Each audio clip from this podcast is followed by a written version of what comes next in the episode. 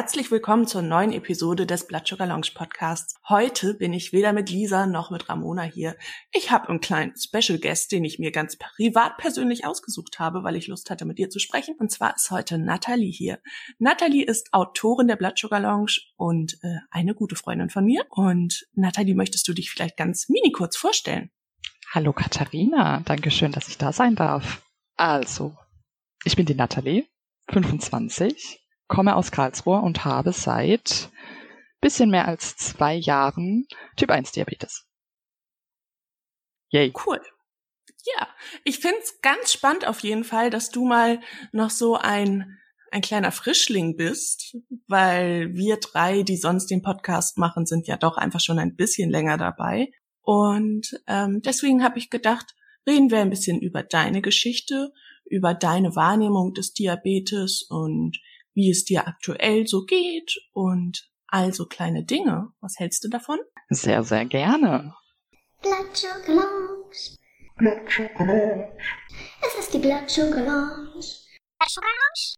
Blood Sugar Lounge. Ähm, magst du einmal kurz erzählen, so damit wir wissen, in was für einer Lebenssituation du warst, als deine Diagnose gestellt wurde, wie es dir ging, was die Anzeichen waren und all sowas?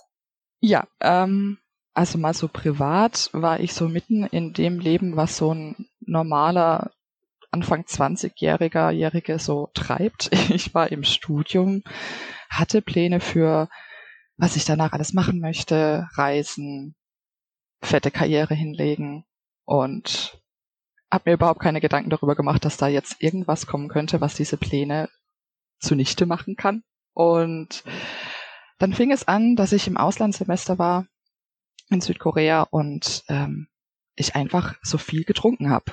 Und damals habe ich das aber einfach auf diese enorme Hitze in Südkorea geschoben, weil da ist das Wetter ziemlich warm, also mindestens schon 30 Grad im Sommer und total schwül. Und daher, dass ich auch viel unterwegs war, dachte ich, ja, ist dann normal, dass ich mehr trinke. Und dann habe ich auch mehr abgenommen. Und ich dachte mir, super, da beschwert man sich ja auch erstmal nicht drüber, ne? Findet man ja ganz toll.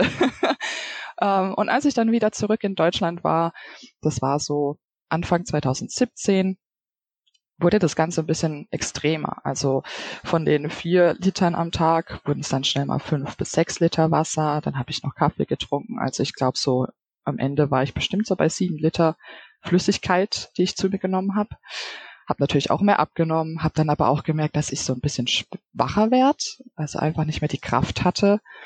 Ähm, ich bin dann Anfang 2000, nee, Mitte 2018 umgezogen und da habe ich das extrem gemerkt. Ich konnte Kisten nicht mehr wirklich tragen. Also ich war jetzt noch nie so eine schwache Person, aber den Einkauf selber hochtragen oder mal so eine Umzugskiste, das war nie ein Problem für mich. Und da dann aber schon.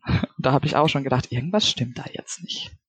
Ja, über wie viele Monate hat sich das dann quasi vom ersten Mal das ja. Gefühl, oh, ich trinke viel, bis ich kann nicht mehr heben? Was war das für ein Zeitraum? Eineinhalb Jahre ungefähr. Ach, krass. Also es ging doch ziemlich lang. Also es kam schleichend. Schon bevor ich ins Auslandssemester gegangen bin, ähm, das war August 2016, da war ich mal beim Arzt und habe gesagt, okay, bevor ich jetzt nach Asien gehe, lasse ich mich einmal ordentlich durchchecken. Und da war mein HB1C schon bei 6,3, 6,1 oder so. Also leicht erhöht. Und er hat gemeint, mhm. das könnte ein Diabetes sein. Aber für ihn war das ein Typ 2 Diabetes. Und damals war ich ja aber, wie alt war ich denn da? 2021? und ja, ein bisschen pummelig, aber ähm, jetzt nicht so, wie man sich vielleicht ein junger Erwachsener mit Typ 2 Diabetes vorstellen könnte. Ähm, und dann wurde ich auch kurz zur Ernährungsberaterin geschickt und die hat gemeint, ach ja, in Asien, da verlieren ganz viele ihre Diabetesanzeichen und werden wieder gesund. Was ich mir dann auch dachte im Nachhinein, hm, das Land, wo sie so viel Kohlenhydrate zu sich nehmen, okay. ja, also aber so Mitte 2016 bis wo dieses die ersten schlimmeren Anzeichen kamen, sag ich mal, waren es dann doch zwei Jahre ungefähr, ja. Okay, ich muss einmal ganz kurz eingrätschen zu der Typ 2 Sache. Mhm. ähm, Punkt eins: gesund wird man natürlich auch nicht wieder. Es werden ja. einfach die äh, Symptome, soweit es geht, zurückgefahren. Ähm, Aber ja, dass Typ 2 Diabetes heilbar ist, ist natürlich Genau, auch ein ja. Trugschluss. Das weiß ich jetzt, ja, aber das war Ja. tatsächlich so, wie Sie es mir auch damals gesagt haben, dass es dann wieder weggeht. Ja, ja, das, absolut. Das, ja, Man, man erfährt so viel falsche Aufklärung in irgendeiner Form. Ja. Also von Menschen, wo man denkt, man kann sich darauf verlassen, was die sagen. Ähm, und dann ist es aber irgendwie gar nicht so. Ich finde, dass es auch jetzt im Weltdiabetesmonat, in dem wir uns ja noch befinden, auch ganz krass zu merken, wie viele Menschen, die selber nicht mal Diabetes haben, äh, das Bedürfnis haben, sich auch, äh, jetzt war ja gerade der Weltdiabetestag am 14., das dann zu nutzen, irgendeine Aussage in die Welt hinaus zu posaunen. ja, Und dann sind es aber einfach falsche Aussagen. Und im Zweifel gerät, das aber an Menschen, die sich darauf dann stützen und verlassen. Das ist einfach ganz, ganz gefährlich und man muss immer dran denken, alles einmal am besten zu hinterfragen und sich selber auch Gedanken dazu zu machen. Das ist schon Ja. immer. Das- ja. Das, das habe ich dann auch später in meiner Diagnosegeschichte auch selber nochmal gelernt. Das Problem war einfach, ich kannte mich mit Diabetes ganz ehrlich null aus. Also das Einzige, was ich über Diabetes wusste, war tatsächlich Typ 2. Ich wusste, da gibt's noch andere Typen, aber habe mich damit nie aktiv beschäftigt. Ähm, von daher bin ich auch aber du wusstest, also du wusstest, dass es andere Typen gibt.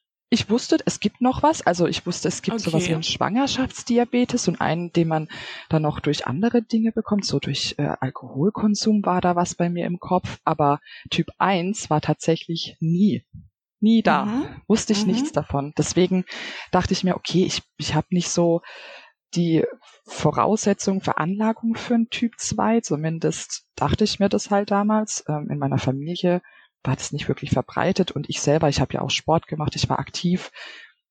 Diese Stereotypen, die man eben vermittelt bekommt, Ja. ähm, die haben nicht zu mir gepasst. Jetzt weiß ich, jetzt wo ich mich damit auch mehr auseinandersetze, weiß ich ja auch, dass man auch Typ 2 bekommen kann durch einfach die Veranlagung. Auch wenn du selber aktiver bist, ähm, kann es trotzdem sein, dass sich da was entwickelt, ja.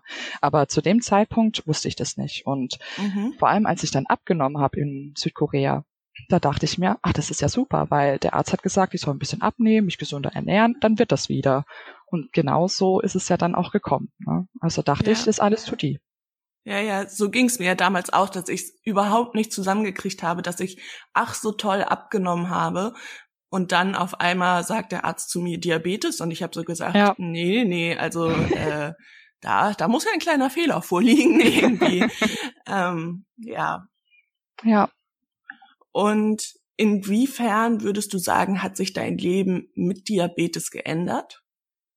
Also von, von der kleinsten Situation an, von du musstest dir auf einmal in den Finger stechen, du musstest dir Insulin injizieren.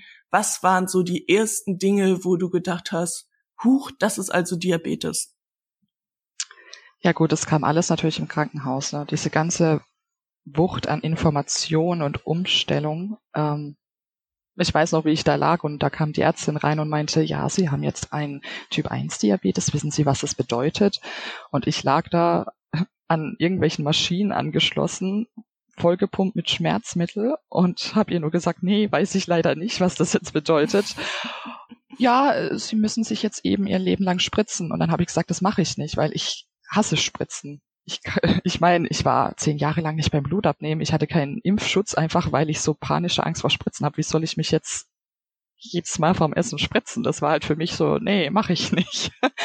ähm, da fing es schon an. Und dann kam meine Diabetesberaterin rein. Und sie hat es wirklich versucht, mir alles schon beizubringen, dass ich mich jetzt vorher pieksen muss, also Blutzucker checken. Dann muss ich schauen, wie viel Kohlenhydrate hat das Essen.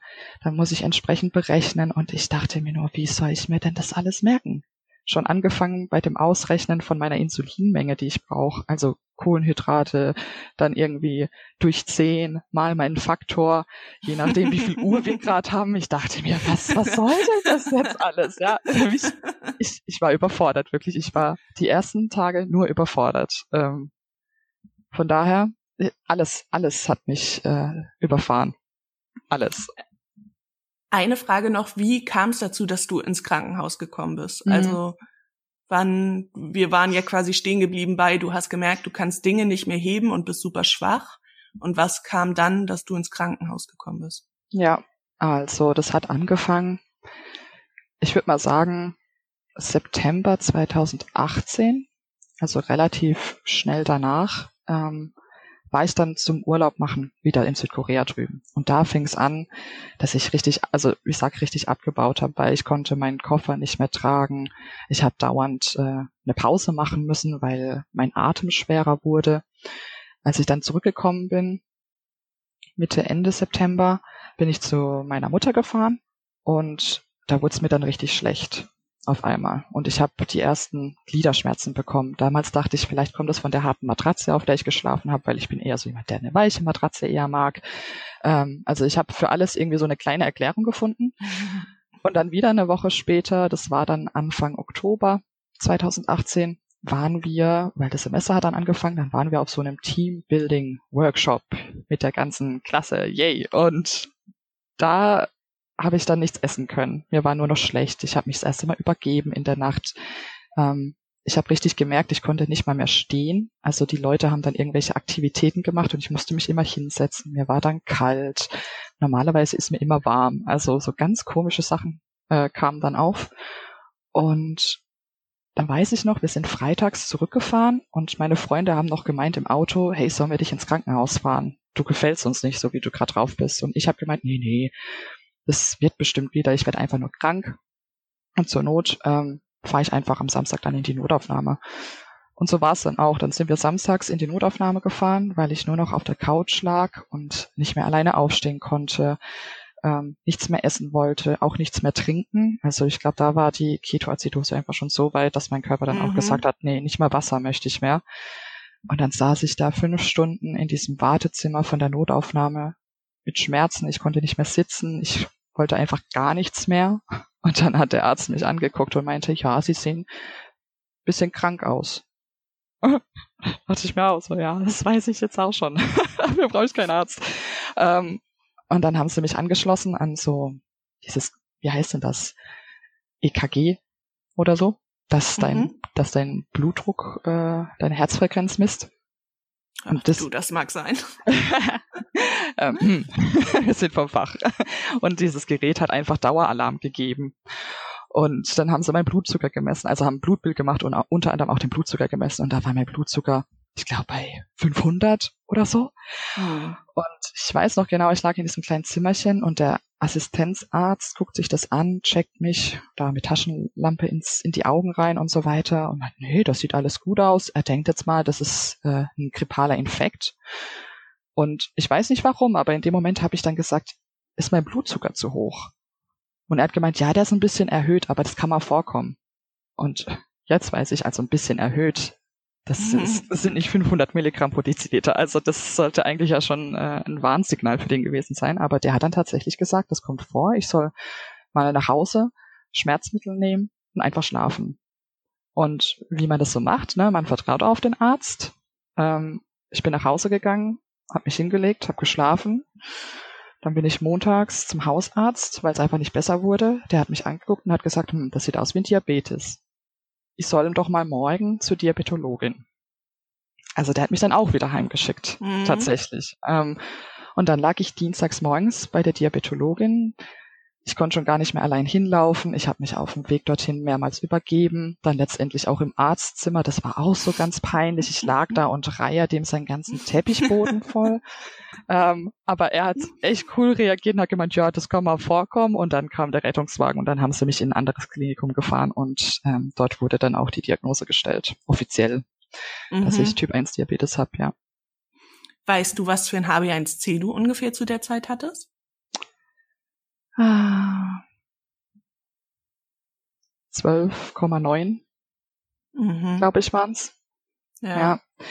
Und das hat er auch gesagt, der Arzt, dafür, dass ich schon so lange mit rummache, ist er tatsächlich auch, also niedrig in Anführungszeichen. Ja, aber ich glaube, das kam einfach davon, dass ich zu meiner Top-Zeit am Ende 12, 13 Liter am Tag gesoffen habe. Also das war ja nicht mehr trinken. Ich habe wirklich ja so eine ja. halbe Liter Flasche in einem Schluck abgepumpt und ähm, ich denke, dadurch war der HB1C dann vielleicht doch so niedrig, in Hast du, hast du zu dem Zeitpunkt alleine gewohnt?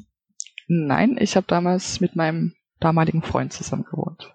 Und hat der irgendwie gerade, also wenn jemand auf einmal so viel Wasser trinkt oder Saft, ja. Tee, was auch immer, hat der da nicht irgendwie auch gesagt, irgendwas ist hier komisch oder hat der, fand der das irgendwie normal? Naja, das haben mehrere gesagt in meinem Umfeld. Also die haben immer gemeint, oh, du trinkst aber schon viel. Und auch so Kommentare wie, hey, du hast ja voll abgenommen. Und ähm, also es wurde von anderen schon wahrgenommen, dass sich da was verändert hat. Mhm. Aber Weil ich glaube, so an Typ 1 Diabetes hat halt einfach nie nee, gedacht. Nee, das, ne? wie, wo, also die wenigsten Menschen wissen das natürlich auch. Und ich denke, vielleicht packen wir auch einfach in die Shownotes nochmal die, ähm, diese Symptome von Typ 1 Diabetes. Ich denke, das kann auch einfach gut immer nochmal in der Welt verbreitet ja. werden. Ähm, was mir nur eben einfiel, ich habe ja damals natürlich ganz typisch wie vor der Diagnose ähm, sehr viel getrunken und ich war 17, ich habe bei meiner Mama gewohnt und die war immer so, das, das ist doch nicht mehr gesund. Also hör ja. doch mal auf, so viel zu trinken. Und dann weiß ich immer, bin ich ins Bett gegangen, habe gewartet, dass sie auch schlafen gegangen ist und bin dann noch mal in die Küche gegangen, um einfach noch mal kurz so einen kleinen Dieter wegzu ja. wegzusnacken. Mhm. Äh, also ich habe echt heimlich Wasser getrunken. Das ist so. Ja, solche Erfahrungen habe ich auch gemacht, dass ich dann irgendwo unterwegs war und dann auf der Toilette aus dem Wasserhahn Wasser getrunken habe, weil ich so einen unstillbaren Durst hatte. Ja. Das hatte ich auch, ja.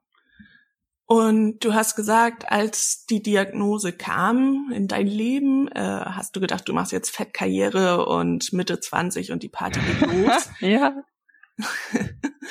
ähm, inwiefern war das auch mit Diabetes umsetzbar? Ja, also ich muss sagen, am Anfang habe ich mir bewusst so einen kleinen Stopp reingehauen. Ich habe dann gesagt, ich möchte jetzt erstmal mit dieser Krankheit versuchen, irgendwie klarzukommen. Ähm, und ich hatte das Glück, dass meine Professoren, also wie gesagt, das Semester hatte gerade angefangen. Ich war zu dem Zeitpunkt in meinem Schwerpunktsemester, das sind so unsere letzten zwei vor der Bachelor-Thesis, wo wir uns halt auf ein Feld im Studium konzentrieren und eigentlich sehr wichtig. Ja, und da hatte ich schon ein bisschen Bammel, oh Gott, was passiert jetzt, wenn ich ausfall? Und da haben aber alle meine Professoren gesagt, hey Natalie, alles cool, bleib zu Hause, ruh dich aus und so, wenn, wenn du bereit bist, kommst du zurück. Und so war es dann auch, Gott sei Dank. Ich habe sämtliche Infos aufgesaugt, die es so gab. Ich war zwei, drei, vier Mal bei meiner Diabetesberaterin in der Klinik, ähm, habe alles Mögliche durchgemacht, was es so ging und hatte dann recht schnell einen guten Wissensstand über die Krankheit. Und ich war dann auch mental so weit, dass ich gesagt habe, ich bin cool damit. Klar, es gab immer weniger gute Tage. Ähm Aber da habe ich auch schnell gelernt, die einfach zu akzeptieren und zu wissen, okay, morgen sieht es vielleicht wieder besser aus. Ähm ich hatte auch ein gutes Team. Also meine Familie hat mich unterstützt, wo es ging. Meine Mama vielleicht ein bisschen zu viel. Ja, da kam dann regelmäßig die Nachricht, wie ist dein Blutzucker? Wie ist dein Blutzucker? Alles okay? Brauchst du was? Soll ich was kaufen? das war dann an manchen Tagen schon ein bisschen zu viel. Aber ja, ich, ich habe einfach versucht, der Krankheit eine Chance zu geben. Und meine Professoren, wie gesagt, die waren dann auch super cool in der Vorlesung wenn ich dann mein Traubenzuckerpäckchen ausgepackt habe, wussten sie, okay, Nathalie braucht mal kurz fünf bis zehn Minuten, bis sie wieder richtig da ist. Ähm, hatten immer so ein Auge auf mich, dass nichts passiert.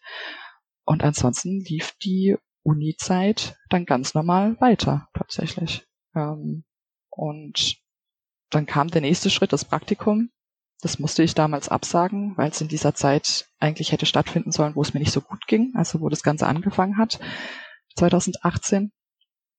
Ähm, und dann. Und das Praktikum wäre auch in Korea wieder gewesen? Genau, genau. Mhm. Also ich hätte es, ich hätte es mir aussuchen können, weil die Uni gesagt hat, okay, aufgrund von meiner Krankheit, die jetzt aufgetreten ist, ähm, normalerweise wäre es verpflichtend gewesen, ins Ausland zu gehen fürs Praktikum und bei mir haben sie gesagt, es ist okay, wenn ich es auch in Deutschland mache.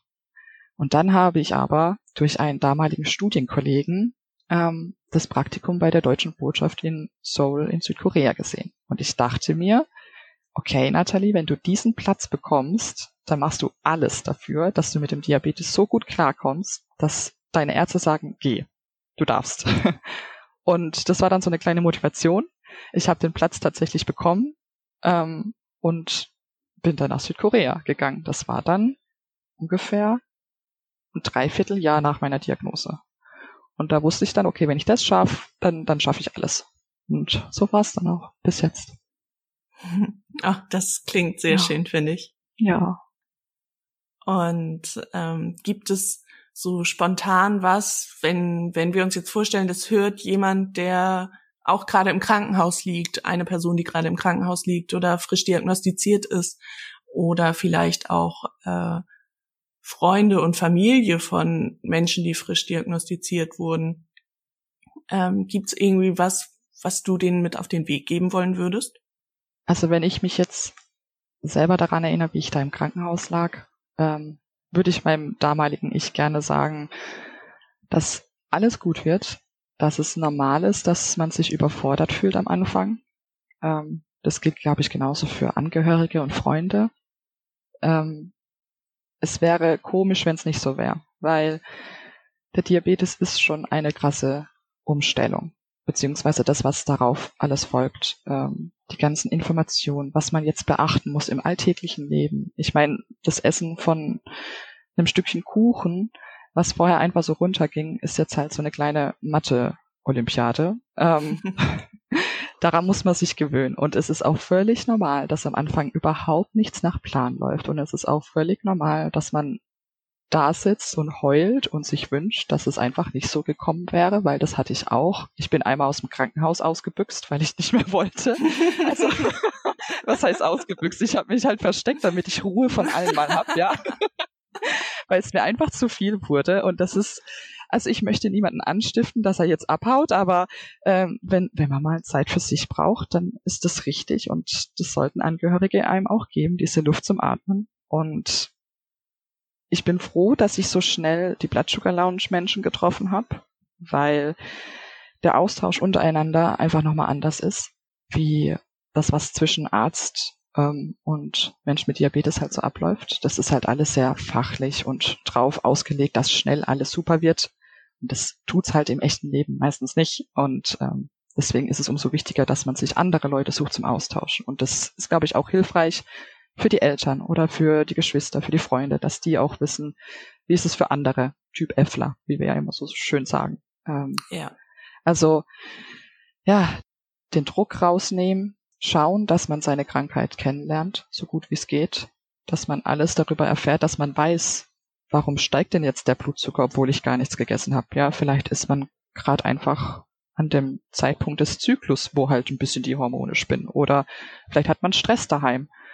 Ähm, sowas wird halt auch nicht direkt vermittelt. Ich weiß noch, meine Diabetesberater haben damals gesagt, ähm, ich kann Fleisch essen und Gemüse, das hat keine Auswirkung auf meinen Blutzucker. Er hat's halt leider schon. Ja, je nachdem, wie viel und was du isst, kann das auch den Blutzuckerspiegel ansteigen lassen. Ja, und das habe ich dann auch erst mit der Zeit gelernt durch den Austausch mit anderen und dass ich mich selbstständig noch informiert habe. Und ähm, ja, auch noch als die Ärzte zu mir gesagt haben, du wirst jetzt erstmal nicht ins Ausland gehen können für dein Praktikum, für dein Studium oder für die Arbeit. Das war auch ein herber Schlag für mich, weil genau das eben mein Plan war oder mein Traum. Ähm, aber doch, du kannst das. Du kannst ins Ausland gehen. Und du kannst auch in Deutschland bleiben, wenn du möchtest. Du kannst auch in eine andere Stadt gehen, wenn du möchtest. Du kannst alles machen mit Diabetes, wenn du an dich glaubst und wenn du dir sicher bist und weißt, wie alles funktioniert, dann klappt das schon. Ja, ich denke auch, es ist einfach dieses Wissen, also wenn ich von, gut, ich war damals super schüchtern und all das, deswegen vielleicht hätte es mir auch gar nicht so super geholfen, aber schon dieses Wissen, es gibt quasi eine Community, die auf dich wartet. Ja. Also so, auch wenn das jetzt ein bisschen übertrieben klingt, aber die, die Menschen sind da. Es gibt die Menschen mit Diabetes, es gibt eine Gruppierung davon, es gibt aber auch die unterschiedlichsten Menschen, den unterschiedlichsten Umgang damit und du bist nicht alleine. Also ja.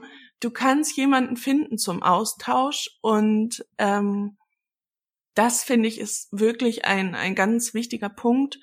Und der andere Punkt ist aber auch, man darf traurig sein, man darf wütend sein, enttäuscht. Äh, das, also Diabetes hat so viel mit der Psyche zu tun und man muss nicht klarkommen. Und es darf auch nach Jahren noch schief gehen. Und ja. es ist halt alles, es ist der Körper. Wenn, wenn wir den Körper im Griff hätten, dann würden wir irgendwie in einer Welt, wo komplett anders stehen. Also so, das ist, wie sollen, wie sollen wir es machen?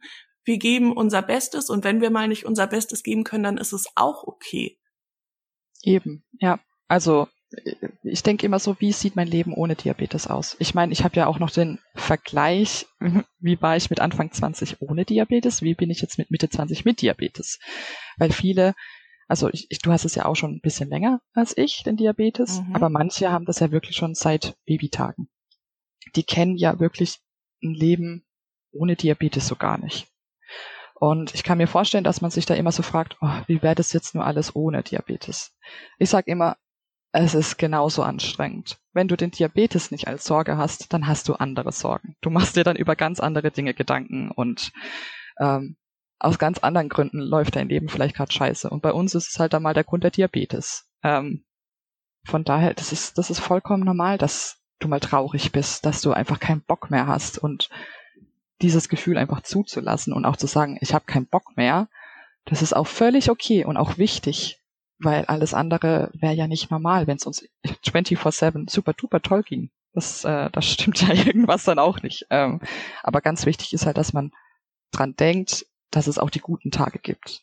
Und das versuche ich mir auch immer wieder zu sagen. Wenn ich mal so einen richtigen Tag mit hohen Blutzuckerwerten habe, wo ich einfach nur nicht mehr kann, weil ich nicht weiß, woran es liegt und er geht auch nicht mehr runter, egal was ich mache, dann versuche ich immer dran zu denken, hey, vor ein paar Tagen lief doch alles super, es geht auch anders. Und jetzt ist halt heute mal so ein Tag, wo es nicht funktioniert. Aber es kommen auch wieder bessere Tage.